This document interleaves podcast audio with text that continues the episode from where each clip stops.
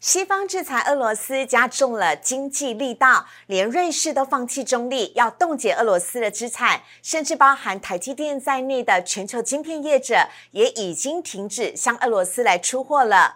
还有哪一些的战争受惠股有机会逆势而起呢？林汉伟分析师告诉你，请锁定今天的股市的炒店。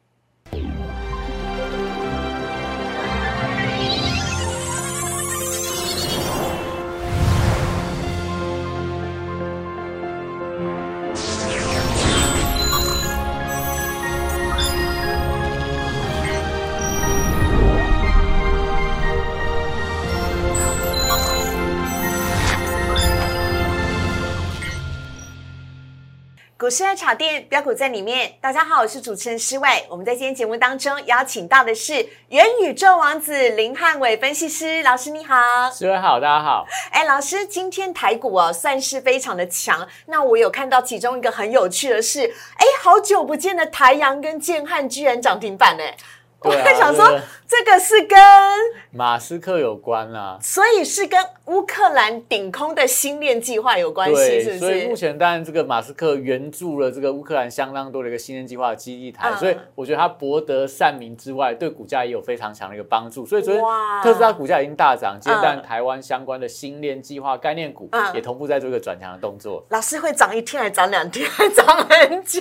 目前来看，如果说就消息来看，我记得只看到一千四百个所谓的一个呃微型的发射器啦，所以那个对订单来讲，我觉得应该。是只是短线的题材，那后续有没有在更往上？就看。乌克兰会不会跟马斯克再要更多的订单？如果有的话，也许还有机会哦。哎，这是我觉得今天台股当中最有趣的一个地方，因为好久不见的台阳跟建汉居然涨停板了，也是跟乌克兰战争有关哦。好，那我们来看一下今天主题的部分呢，要来告诉大家了。美股强谈，今天台股呢也百花齐放，尤其是航运、钢铁还有电子呢表现的都非常的棒，是不是代表春天真的跟着三月来了呢？还有在乌克兰战争的疑云跟。经济制裁之下，这四档逆势而起的战争受惠股，请你不要错过。林汉伟分析师独家告诉你。好，来看一下呢，今天台股的表现呢，真的是很强劲。今天台股呢是开高走高，而在盘中呢，包含了像是联电，还有股王系利 KY、千金股表现的都很不错。还有像是呢 IP 股啊，智源涨停板、世新 KY 呢，今天也是大涨的，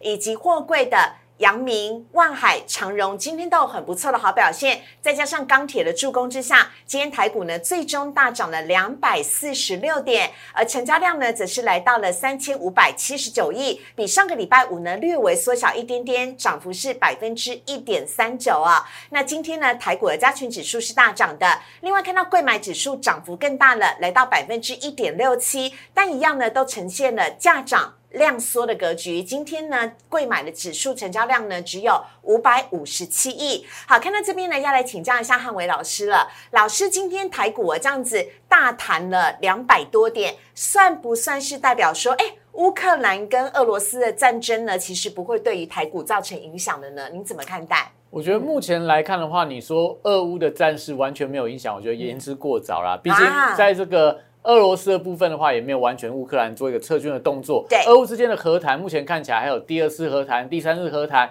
所以这个应该是歹戏拖棚啦。所以短上来看的话，这种消息面还是会干扰到股市的一个反弹的力道。嗯，但重点会在于说，到底现阶段我们只要去判断会不会更恶化下去就好，也就是说。哎，会不会变成所谓的俄乌的全面开打之后，又扩散到欧洲的其他地区？目前来看，我觉得机会是比较偏小的。那再来就是说，欧美对俄罗斯的一个制裁会不会有更大的一个力道？目前来看，我觉得其实已经初步达到他们的一个满足点了。所以可能我觉得再坏的消息，应该都不会比上礼拜来的更坏。所以看到股价的表现，台股在。今天就出现了一个非常像样的一个反弹，而且在全球股市的部分，不管在美股啊、日本股市啊、韩国股市啊，其实都纷纷越过了上个礼拜四大跌的一个高点。也在因为上个礼拜四我们要这样推算回去，是台股那根大黑 K 的时候，发生什么事情？再提醒一下我们。就是那时候，真的俄罗斯正式宣布要进军到乌克兰，也就正式。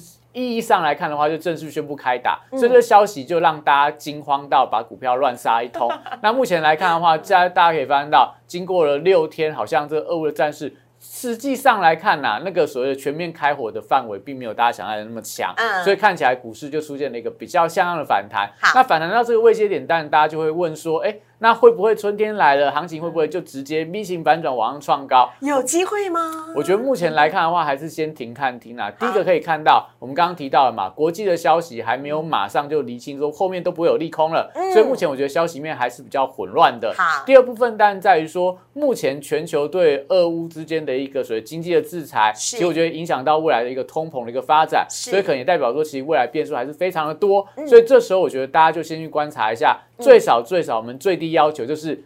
今天的应该是你上个礼拜的盘中低点不要再被跌破，哎那我们就可以确定底部的一个位阶在哪。也就是说，我们底部的位置，你可以看到这三天这三根所谓的 K 棒嗯，它们其实成交了多少？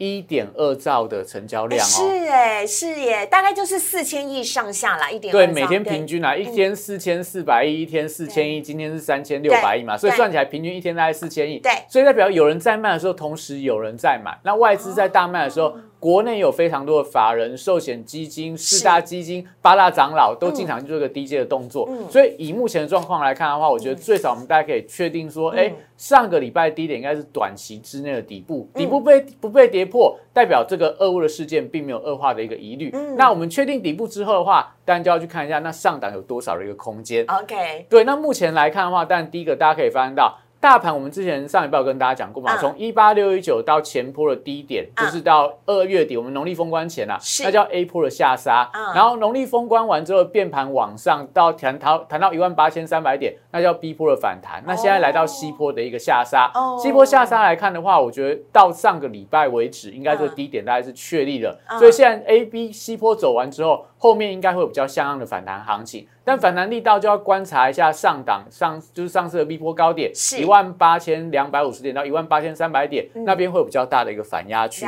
那就短线上来看的话，你也可以看到那条蓝色的线跟那一条所谓的橘色线，嗯，它在一万八千月点。线跟季线在交叉在万八左右，对，那边出现了一个死亡交叉嘛，所以中线架构稍微有点转弱，也代表说短线上来看，这个礼拜最好指数要站到一万八千点以上，嗯。那代表说整个所谓的一个。转弱的格局，大概会慢慢变成一个盘整区间的格局，所以这个区间大家就可以简单去抓一下，你就把半年线跟一万八千三这个区间，我觉得大家在现阶段来看的话，应该维持在箱型整理的区间。OK，好，以上呢是老师精彩的解析。不过当然呢，因为老师对于这个电子股研究太深了，所以我们一定要来问一下。因为有贵买指数呢，今天呢其实涨幅不小，来到百分之一点六七。那电子股今天其实算是还蛮普遍开花，个股表现蛮强的。我刚刚还少讲了一个，就是因为比特币的关系呢，今天很多的挖矿股啊表现的也都很好。老师，电子股当中你有没有看好哪一些族群接下来有不错表现空间？我觉得电子股但这波段真的跌得相当的深嗯啊，所以很多不管是题材股、业绩股，其实都出现比较明显转弱的发展。嗯那当然盘面上有什么 ABF 啊、三热族群啊哎，都是还有在细制材部分在近期都是维持一个创高的情况。但很多像什么 NFT 的游戏股啊、对元宇宙的股票啊今天什么者说什么。辣椒、华裔，Oh my God，全部都涨停板呢。对，然后像什么低对轨卫星啊，或者说嗯之前的电动车的题材，嗯全部都在反弹，所以一个最简单的一个判断方式啊，就是说你看贵买指数的部分，今天二一八点四，今天月线在二一八点二三，代表贵买指数又站到月线的关卡，是。所以这些相关的族群，你可以把它当中的指标股拿出来看，嗯。如果他们的目前的股价位阶还在月线以下的话，嗯。代表它比中小型股来的弱，那这个题材可能就不是啊短线上市场的一个主流。它。比较疲累累一点。对，有可能它就是一个弱势的跌升反弹。好。但如果说你看到这些题材股，比方看 NFT 的题材，看到低轨卫星的题材，看到所谓相关的一些呃中小型的电子股的题材，他们的指标股如果站到月线之上，甚至说慢慢往季线去靠拢的话，代表它比中小型股来得更强。那也许在接下来就是这些中小型股领涨的主流。好的，今天的贵买指数啊收复了月线，而且站上去一点点而已。赶快看一下你手中的个股呢，是否也已经站在月线之上了，显得相对的强势。接下来看到三大法人买卖超，上个礼拜呢外资哦大卖，连卖了五天之后呢，这礼拜它终于回心转意了。今天呢外资买超六十三亿，老师外资有没有持续买超？会不会是很重要本周观察的一个重点？对，因为外资在上礼拜真的卖的太多了，而且夸张，大卖台股还在台币做一个大量的汇出，所以代表说其实他应该在担心说，除了俄乌之间可能在整个地缘政治还有一些新的一个变数。那我觉得重点会在说，这个礼拜如果外资资金回补。搭配上说台币如果出现比较明显转升的格局的话，也许外资就回补潮，那连带到指数的部分会有不错的表现。OK 哈，另外呢，投信呢也是连续的买超了，投信呢已经是连十九买了，买超呢幅度是三十七亿，合计总共买超一百五十一亿。外资呢买了中信金、长荣、联电、大同跟华西，今天都大涨。麦子是卖星光金、台积电、大成钢、华航跟星星。投信呢买了中钢哦，中钢是今天。的指标股哦，还有中红、长荣、大成钢跟永丰金，麦子是卖了伟创、富彩、台表科、南纺以及东河钢铁，以上提供给大家来做参考。接下来老师要来告诉你这四档逆势而起的战争社会股，请你千万不要错过。林汉伟分析师等会回来跟你分享。我们先进一段广告，请上网搜寻股市热炒店，按赞、订阅、分享，开启小铃铛。哪些股票会涨？哪些股票会跌？独家标股在哪里？股市热炒店告诉你。来看到今天的主题，要来告诉大家的是，在乌二战争以及经济制裁的夹击之下呢，有四档逆势而起的战争受惠股。林汉伟分析师要来独家跟你分享。首先呢，我们先来看到是，老师有请。乌二战事有六种商品最具涨势了。对，因为我们讲说，刚刚前面提到了嘛，你说俄乌之间什么时候撤军，什么时候不打，我觉得真的没有人说的准啊。但我们可以确定的就是说，全球目前就把这个俄罗斯划开，就是说把它排挤到门外了。所以对于俄罗斯来讲，有非常多的制裁手段，不管是经济的制裁、商品的制裁。当中也会带动到一些非常重要的原物料的价格，我觉得会出现比较明显的飙涨。所以帮大家整理了到底有哪六种商品，在接下来的一个金融制裁的过程里面，他们都有持续上涨的空间。第一个在所谓的铝，因为俄俄罗斯占全球铝的供应量占了六个 percent，所以目前来看就是说。打仗的部部分，很多的工厂应该会面临到停工的一个压力啊，所以铝价在近期不断往历史新高做个挑战，而且不要忘记了，目前全球的能源价格也非常的高，铝又是非常耗能的一个产业。啊，是哦，对，所以过去在天然气价格很高的时候，原本欧洲很多炼铝的大厂就已经停工了，因为他们就觉得炼的铝不如这个卖的电还要来贵嘛，嗯，对，所以来看的话，目前我觉得整体上铝的一个涨势应该蛮明确的。好，那再来就是原油部分，大家可以发现到，从上礼拜开打以来。油价不断飙高，九十美元、九十五美元、一百美元，对。所以很简单去看，如果俄乌的一个情势非常紧张的话，但我觉得油价还是有持续攀高的空间。第三个就在于说，俄罗斯是全球天然气的一个产量大国嘛，所以目前来看，如果说欧美都制裁俄罗斯的话，那俄罗斯一定会说，那我就不卖天然气给你了。我觉得欧洲人会冷死。哎，我看到乌克兰的那个画面当中哦，还有飘雪，还有飘雪，天气很冷。其实欧洲天气还是冷的，所以那个天然气对于欧洲的取暖非常的重要。像德国也很依赖俄罗斯的天然气啊。是的，所以这就代表说，其实未来如果说真的这个冲突还没有很快缓解的话，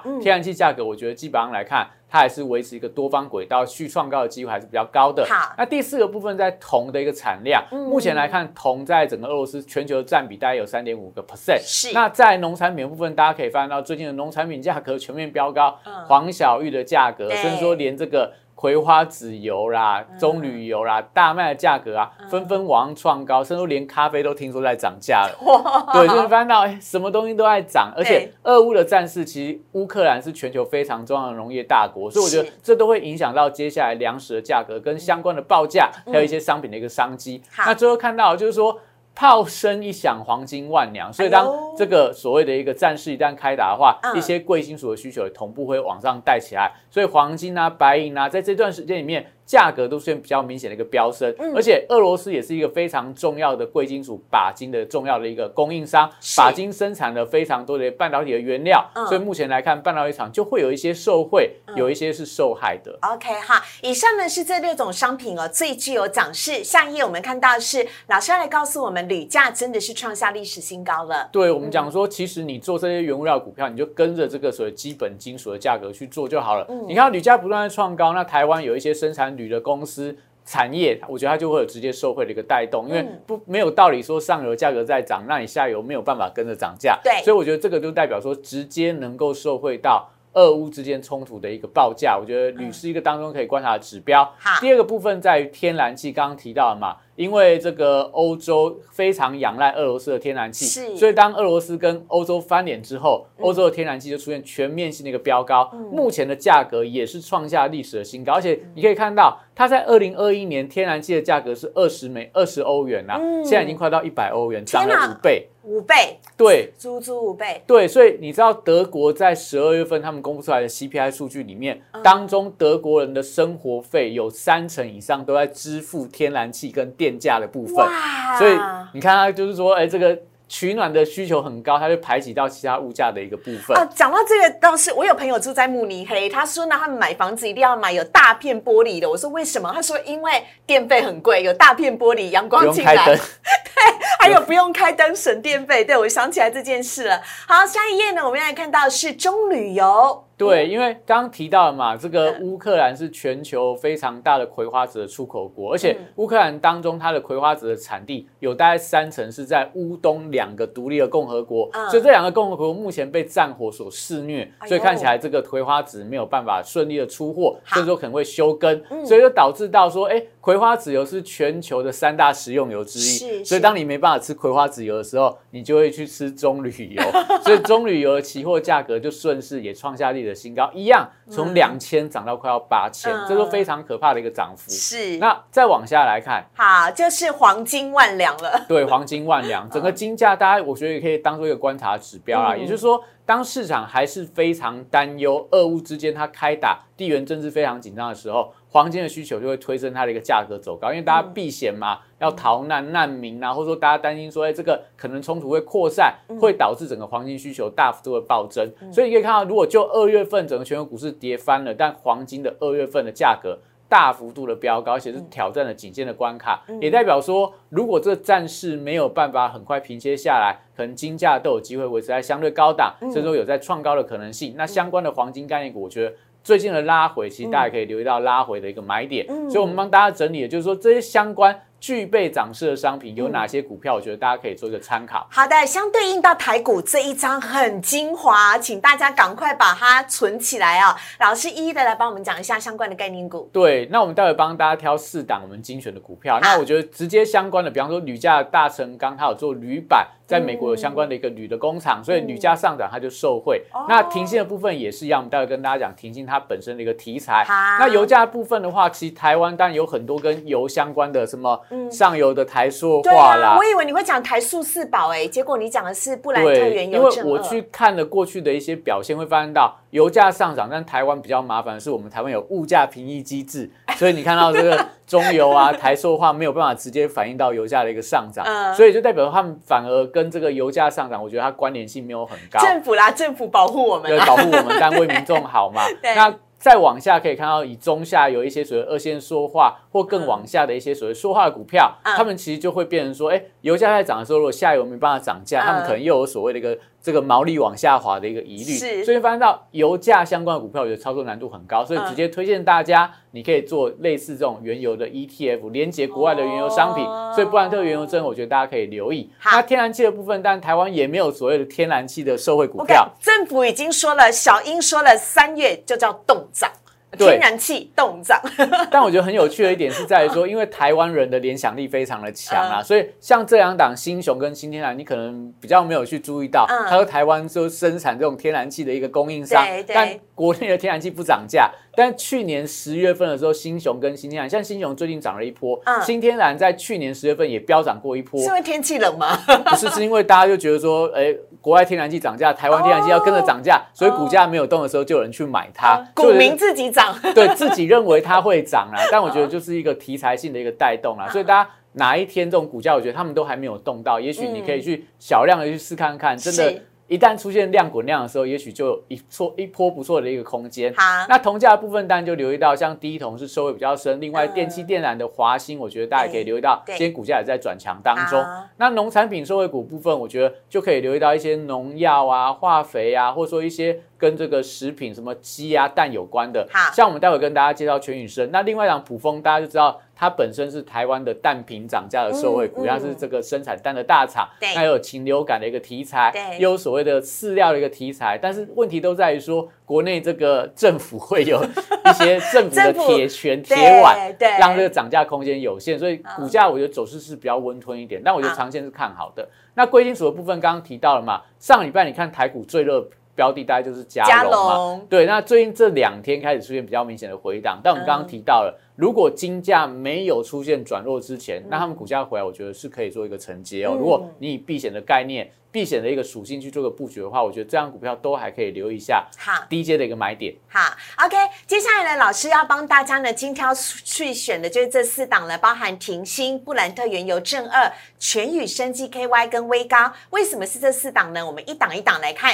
首先，先来看到的是停薪，也就是铝制品。铝制品，因为我们刚刚看到铝价在创历史新高，所以你看到铝价在走高的过程里面，停薪股价同步在走高，但你看它股价的位阶，真的我觉得是比较委屈啊，因为在国内整个。台湾里面，你说铝价最直接收回股票就只有停薪，因为大成钢它有是你 only one 唯一一个，唯一一个，因为大成钢它有不锈钢的部分跟铝的部分占它的营收占比，其实铝的比重没有不锈钢来的高，所以大成钢股价我觉得比较跟不锈钢镍价走势有关。是，但铝如果单纯就铝的话。停薪它本身在营收里面，铝制品的占比到了七成以上，嗯，所以当铝价涨了十趴、二十趴以上，对他来讲，它其实本是本业的获利，我觉得有非常大的一个想象空间。因为它去年的获利数字已经创下近年的新高，所以以这样的状况来看的话，我觉得如果铝价一直往上走，它股价还在低档区，就有非常大的一个补涨空间。好，那下一档在刚刚提到布兰特原油正二，我们可以看到。去年的国际的油价大概六十美元一桶了，是，那现在已经一百美元一桶，而且你看它从十二月就这样一路飙涨上来，涨不停哎。对，这个 ETF 你会觉得 ETF 好像就是呃就是食之无味弃之可惜嘛，但是你发现到它从去年十二月份的八块钱到现在最高是十七点一五，这涨幅也快要一倍以上了哦，所以非常的可怕，也代表说。如果接下来整个呃俄乌的冲突还是继续，国际油价继续走高的话，这种追踪原油而且是两倍杠杆的 ETF，我觉得大家都还可以留意。但是因为现在真的位置比较高啦，所以你现在去追高，我觉得会。有一点风险，就不要玩的太大。好，那下一档我们看到的是呢，上次我们有介绍到的是股市的炒店的周末强势股，那时候我帮老师介绍了一下，终于精彩的故事要让林汉伟老师自己来讲了。对，这样我觉得就是台湾人真的会非常会联想的一个标的啦，因为我们刚刚提到嘛。看到国际的这个葵花籽油，然后棕榈油都大涨。那除了三大食用油是棕榈油、葵花籽油，还有一个叫做大豆的沙拉油嘛。所以台湾有做大豆沙拉油，就是什么大统益啊、福寿啊，有涨吗？有涨吗？没什么涨到，没什么涨到，因为国内的油价就刚刚提到嘛，它没有办法有一次反映到国外的一个涨价幅度。所以这时候你说台湾的投资人看到棕榈油涨价的时候，你要找什么样的股票？大家就找到这一档叫做全宇生技。那全宇生技它做什么？它是国际的棕榈油最大的一个出口国是马来西亚，那全宇生技做的是马来西亚棕榈树的化肥。哦，对，所以你当棕榈油价格大涨的时候，大家会广广泛的去种植棕榈树，就会导致它的化肥的需求来的更多，所以它提供的是棕榈树的化肥，它还不是做油，它是。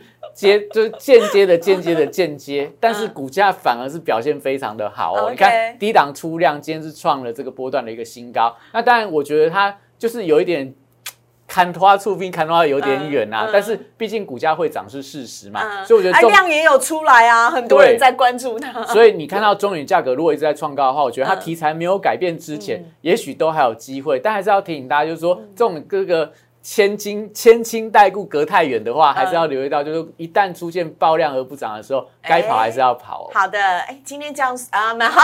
我们来看到下面，今天还好，今天还好吗？今天这样还还好。对，今天这样还好啦。就是说它虽然说有出现了一个黑 K 棒，但不是一个长黑 K 棒。目前整个均线还是一个多头排列，所以如果说在这几天中油价格继续创历史新高，那股价它也越过今天的高点的话，我觉得都还有空间。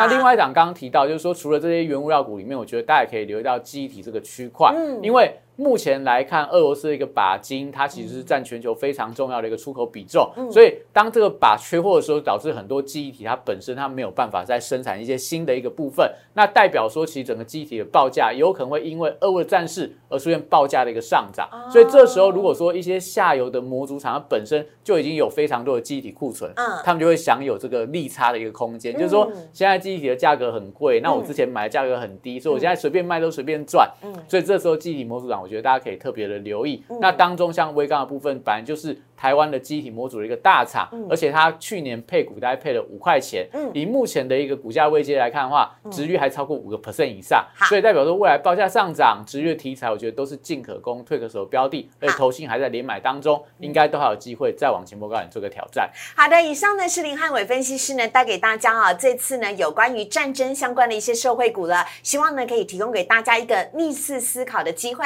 我们也非常谢谢林汉伟分析师，谢谢老师，谢谢。好，接下来看到网友提问的部分。首先呢，先来看到第一题，长荣哦，今天突破了去年八月以来的波段新高，来到一百五十元，是不是要代表开始翻转了呢？好，老师，请帮我们讲一下。哎，但有人说是看准长荣的配息，哎。对，因为长荣现在最近新闻传出来，就是说它本身可能在明年有所谓董监改选的行情，所以看起来就是说公司派为了巩固它的股权，对股东会比较好一点，所以他可能会愿意对员工已经很好嘛，四十个月，对股东他可能会大方做配息的动作，所以配息出来之后，但我觉得股价以目前就算涨到一百五十块，它可能值率都还高达大概十几个 percent 以上啊，所以但我觉得有这样的期待性，让这个股价在最近的表现相当的强。那另外它还有一个题材在于说。因为全球在这个跑船的船员，嗯，据说有十个 percent 是 这个俄罗斯人，然后七个 percent 是乌克兰人，所以他们都要回回家去打仗了。可能跑船的船员会大幅度的他们连奥运金牌都下去打了。我的意思是说，遇到这种爱国心要表现的时候，人人真的都会站出来。对，但我觉得站在爱国部分，你不能说这个。他们把工作丢掉回去打仗是不对的事情，但它会直接去影响到可能全球的货运的准准这个准点率呀，跟未来整个一个货运的另一个需求的大幅度的减少。所以这时候，但我觉得对运价来讲是有这样的一个想象题材。但我觉得直接来看的话，长荣这一波上涨主要原因还是因为我觉得比较认为是值域的题材啦。所以既然是值域题材而大涨的股票，那你就要留意到了，公布值域那一天股价可就见到短线的高点，再往上涨的话就要看到。整个运价的价格要出现比较明显的一个走高，所以后续我觉得就要观察一下。第一个什么时候持续公布？那持续公布出来之后，股价见到短高，你可能就不要再做一个追价。第二部分，股价如果要继续往上走高的话，就要看到，哎，可能在。第二季之后，如果国际运价开始又在一波的一个涨势，那当然长荣我觉得一百五十一可能就是仅限越过，它就是最近的低点，可能我觉得未来就大有可为了。好的，下一题呢，我们要来看到的是呢，俄罗斯遭到全球金融制裁，比特币却因此而跳涨了百分之十三。老师到底在涨什么？为什么比特币重新回到了四万三呃四万三千美元？而且今天汉讯跟立台还一度涨停板呢？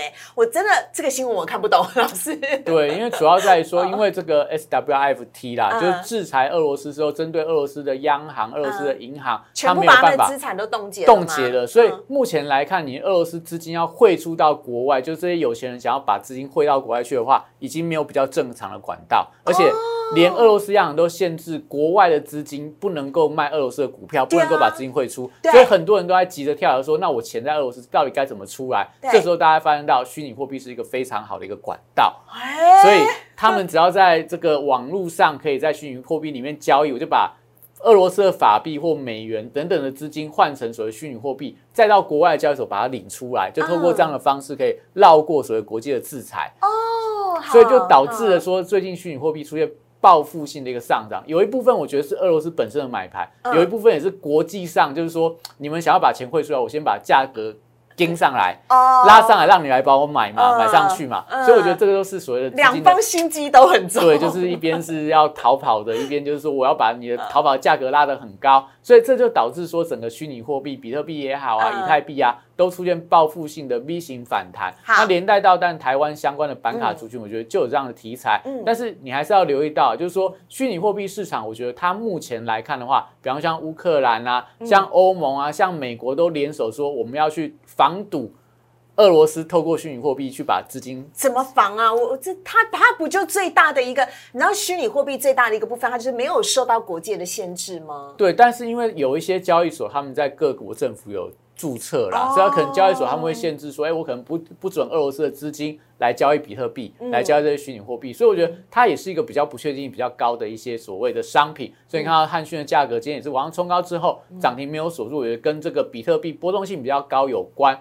那我觉得后续当然就持续关注一下，假设没有更新的监管针对虚拟货币的话，也许虚拟货币还会再涨。那这时候汉讯、立台啊、技嘉。维新等等板卡族群，我觉得都还可以留意的。好的，那另外呢，立台今天也是涨停板，一度涨停板一样锁不住，然后也是接呃接近于就是留下了一个长上影线，对，要请大家特别留意哦。最后一题要来看到的是，老师钢铁大涨，钢铁股这时候可以进吗？怎么挑呢？大成钢跟海光怎么看？我们刚刚其实有提到铝的时候，也有提到大成钢。对，当然刚刚当然就是铝跟不锈钢的题材。那最近这两个。报价都还蛮强，镍价创历史新高，铝价也创历史新高，所以对大家来来讲的话，两大业务，我觉得其实目前今年的涨价趋势非常的明确，嗯，但。钢铁股的特性就是它们股性相对是比较不好一点呐，就容易出现这种带量大涨，涨一天两天之后，行情就出现比较明显的整理拉回。是，所以今天大成钢，但我们可以看到外资跟这个投信是土洋呈现对桌的情况。但我们刚刚其实跟大家提到的，以今天下午到今天晚上啊，目前的基本金属报价里面，铝价继续大涨，镍价继续大涨，所以支撑它股价继续走高的理由并没有消失。所以可能最近你就不要过度去追高。拉回的时候，我觉得站在买方应该都还是一个不错的一个策略。嗯，那海光当然是近期在这种所谓的二线钢铁里面，算是走势比较活泼一张股票。对，那今天你可以看到，它已经站到所谓的半年线之上。那只是说，呃，以今天也是一样高档留了一个上影线，我觉得都跟刚提到钢铁股整体的属性、股性是比较没有那么好操作有关啦。但是整体上，我觉得整个钢铁族群最近的人气呀。法人筹码都有持续在布局的一个情况，所以我觉得你不要去追高，等它股价拉回，不管是你要回到所谓的五日线啊。回到十日线去做一个承接，我觉得应该都没有太大问题。好的，以上呢是今天的节目内容哦。我们也非常的谢谢林汉伟老师。如果你喜欢汉伟老师的话呢，在我们荧幕上面有老师的 Line 跟 Telegram，非常欢迎您呢可以加入之后跟老师有更多的互动。任何这些战争社会股或任何标股的内幕跟讯息，你都可以跟老师来做一对一的交流跟讨论。请记得加入之后主动送个贴图给汉伟老师哦。还有呢，如果你喜欢股市的炒店的话，周一到周五的晚上九点半。我们都在 YouTube 首播，非常欢迎大家的加入啊！请帮我们按赞、订阅、分享以及开启小铃铛，谢谢汉伟老师，谢谢，谢谢台股明天继续涨，但希望世界和平，拜拜，拜拜。